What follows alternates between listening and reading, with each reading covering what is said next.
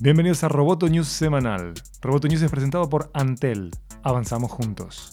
Mi nombre es Miguel Ángel Dobrich y junto a Natalia Arralde daremos las noticias más relevantes del mundo tecnológico.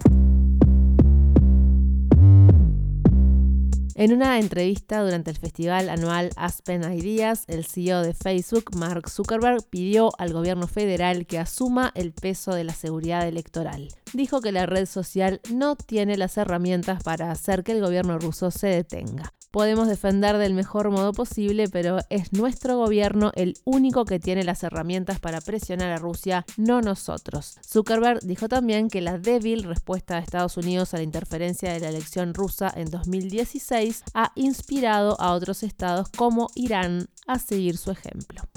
En el pasado, Twitter ha permitido que ciertos tweets que infringían las normas de la red social permanecieran accesibles porque, según dicen, eran de interés público. Pero como admiten, no estaba claro cuándo y cómo tomaban esas decisiones. Pero más, cuando se dé esto, colocarán el tweet que quiebra las reglas detrás de un intersticial, una pantalla a la que tendrás que pulsar para ver contenido, para proporcionar contexto adicional y transparencia. Según afirman en su blog, también tomará medidas para asegurar que el tweet no sea elevado por los algoritmos. Solo se considerará la aplicación del aviso en cuentas que cumplan con criterios específicos. La cuenta debe ser o representar a un funcionario del gobierno, a quien se postule para un cargo público o a quien sea considerado para un puesto en el gobierno. La cuenta debe tener más de 100.000 seguidores y debe estar verificada. Esta medida marca un cambio en la respuesta de Twitter a cómo maneja los tweets de los líderes mundiales.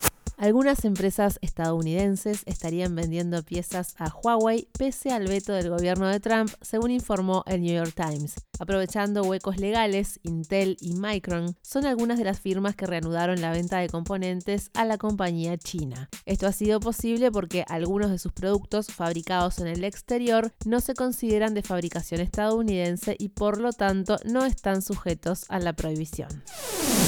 Roboto News es parte de Dopcast. Sigue Amenaza Roboto en arroba amenaza roboto y en facebook.com barra amenaza roboto. Roboto News semanal fue presentado por Antel. Hasta la próxima.